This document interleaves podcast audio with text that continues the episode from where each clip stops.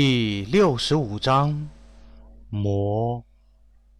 大仙平生有礼了。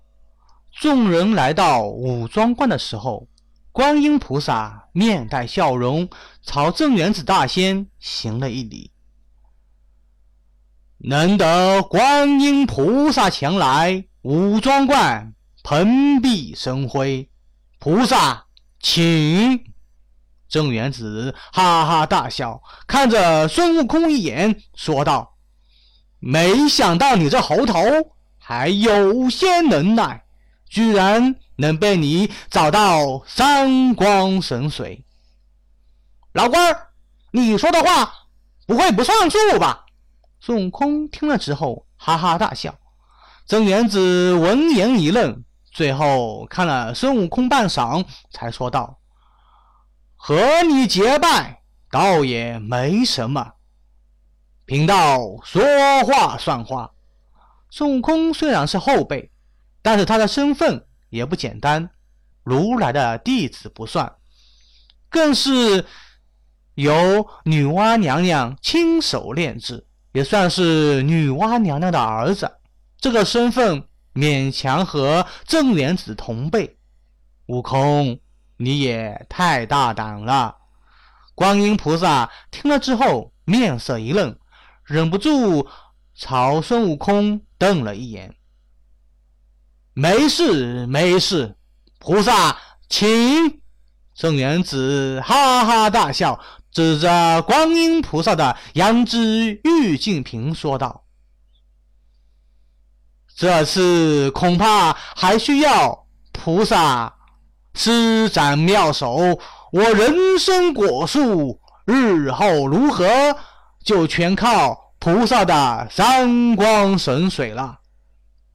能多支撑五百年，贫道就高兴了。大仙，观音菩萨点了点头，镇元子赶紧将观音菩萨请入果园中。不知道是不是错觉，敖烈感觉到观音菩萨听了镇元子的话后，面色凝重了许多。等众人到了果园之后，果然看见一株大树倒在果园之中，遮天蔽日，宝树上灵光闪烁，上面隐隐可见符文流转其上。去。观音菩萨手中的羊脂玉净瓶飞出，很快就消失在众人面前。菩萨，你的瓶子！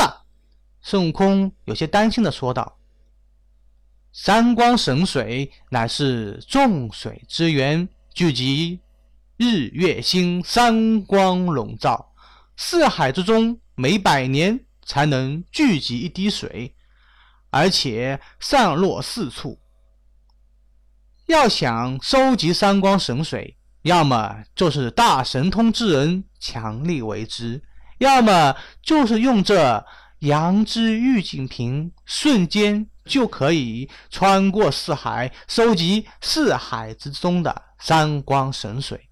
观音菩萨解释道：“一滴神水可以医活人，医白骨。想要。”救活这人参果树，恐怕需要我半瓶神水不可。众人这才明白这三光神水的难得之处。为了救活这人参果树，居然消耗半瓶的三光神水。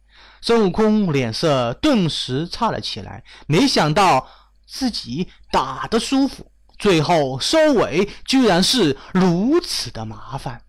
半晌之后，两只玉净瓶飞了回来，流光溢彩，悬浮在空中。观音菩萨玉手轻轻点出，就见两只玉净瓶缓缓而下，一点神光笼罩，大水呼啸而过，瞬间就没入大洞之中。镇元子见状，手中的佛尘挥出。人参果树灰灰站了起来。只见那个人参果树仍然和以前一样青枝绿叶，浓郁阴森。树枝之上神纹交错，树叶之上纹理交织，现出一道道玄妙来。树叶之间一枚枚人参果闪烁其间，香气袭人。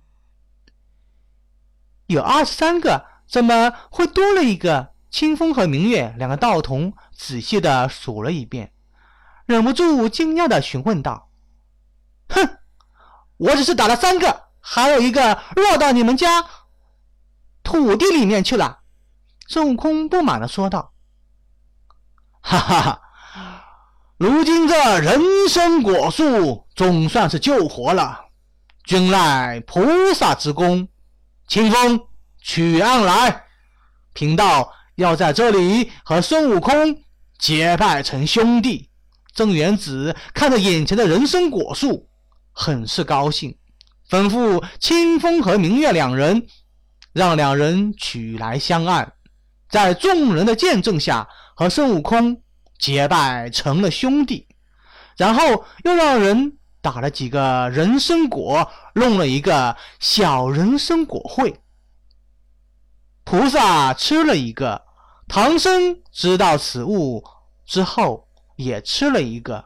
孙悟空、敖烈、猪八戒和沙和尚也各自吃了一个。其他的万寿山众仙分了一个。镇元子也是一个礼重之人。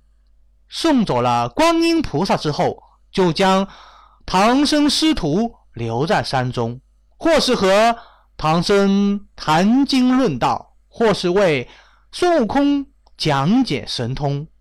毕竟是紫霄宫中客，准圣之中的难得的高手，神通法门在他手中是随手拈来，随便讲几句都是让孙悟空如同。醍醐灌顶一样，进步很快，连带着敖烈等人也跟着后面得了不少的好处。那万寿山灵气充足，仙灵之气、星辰之力滚滚而下，将这里造就了洞天福地。敖烈的修为一日千里，这一日一声长啸，就见虚空之中一道紫气。从东方飞来，没入敖烈的识海之中。识海一阵翻滚，虚空之中有祥光笼罩，锐气天条，氤氲之气笼罩山头。敖烈终于进入天仙九转，再一步就是玄仙境界。敖烈小友，恭喜道行大进！虚空之中。镇元子大袖飘飘，从云端而来，径自坐在敖烈身旁。多谢前辈指点，才有敖烈今日。敖烈赶紧行礼道：“对这个镇元子，他还是很敬佩的，是一个尊敬的长者。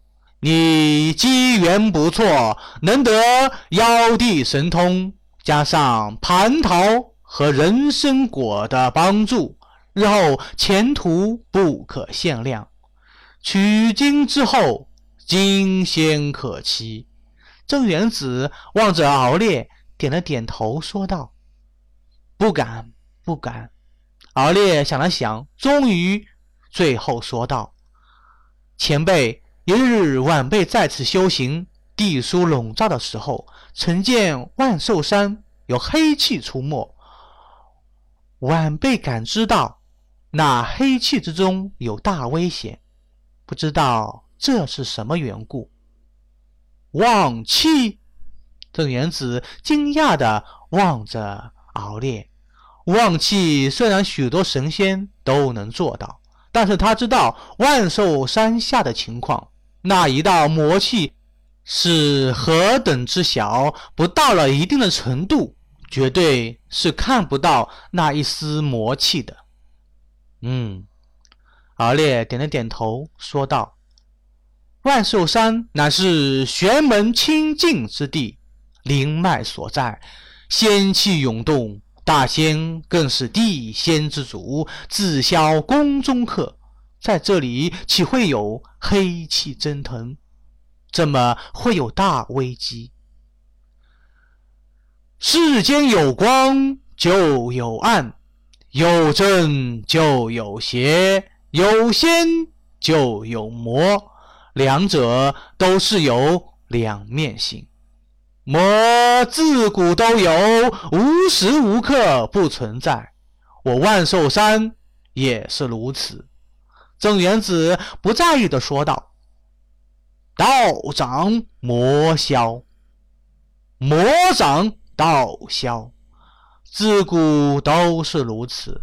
如今正道势力大涨，魔道自然是很难生存。但是以后……”就说不定了。天道如此，就算我是大神通之人，也没有办法。就在我万寿山地底，黑水重生，魔气缓缓生成，地肺之中妖魔无数。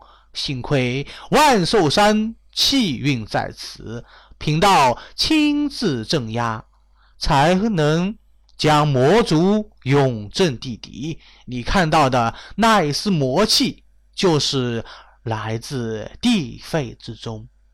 不过我有万寿山，有天地宝剑、地书和人参果树三大宝物镇压，黑水澎湃也不能侵染我万寿山。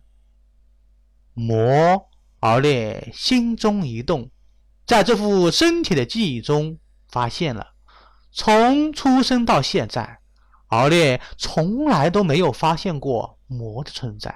没想到魔真的存在，而且是在万寿山这样的洞天福地都有。这下让他感觉到不寒而栗，因为有的时候魔就在自己的身边。不错，就是魔。魔从来就没有离开过我们，看得见的、看不见的都在我们身边。邪魔是魔，心魔也是魔。唯有坚定本心、怜悯世人，才是正。郑元子望着远方，须发飞扬，神情镇定，说道。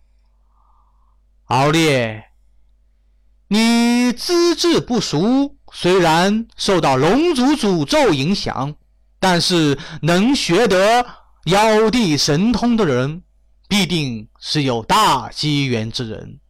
也许日后龙族会因你而兴起。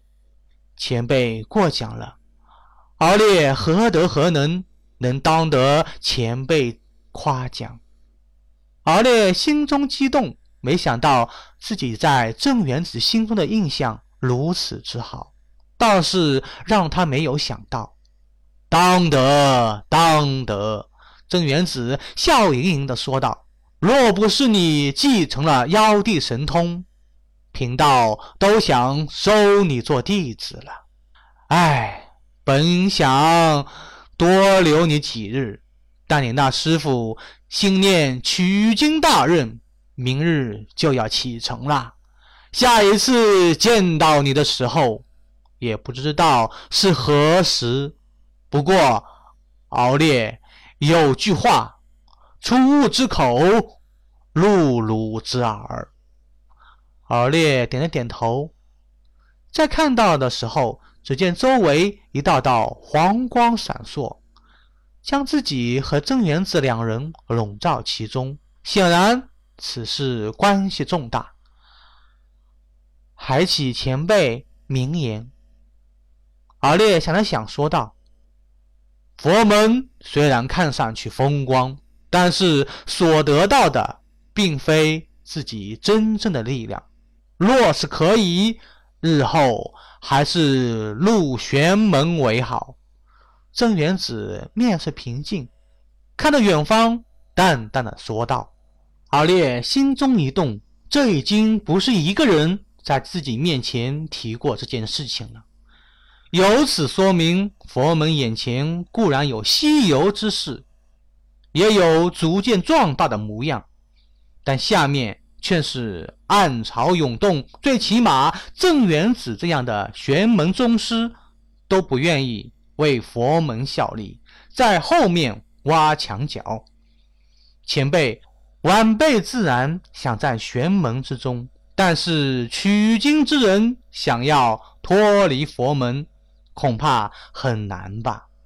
敖烈想了想，说道：“只要想，就不难。看看如今佛门的三大菩萨和一些佛祖，这些人都是玄门出去的，现在不也是活得好好的吗？”郑元子不在意的说道：“大神通自然是不一样，弟子。”嘿嘿，这些佛祖们一根手指头就能捏得死晚辈了。敖烈摇摇头说道：“只要想，那就不难。”郑元子笑呵呵的说道，手中的拂尘挥出，地树洞开，露出了原来的模样。万寿山庄还是那样的仙家福地。但是敖烈心中却是充斥着苦涩，想自己何德何能，居然被郑元子这样的大神通人挖墙脚。老哥，俺老孙向你来告辞了，明日我们就要启程西行。远处一道金光飞来，就见孙悟空落在两人身前。见到敖烈站在郑元子身边，倒是没有什么好奇的地方。今日贫道摆素宴，送贤弟一程。郑元子摸着胡须笑道：“那感情好。”孙悟空也乐呵呵地说道。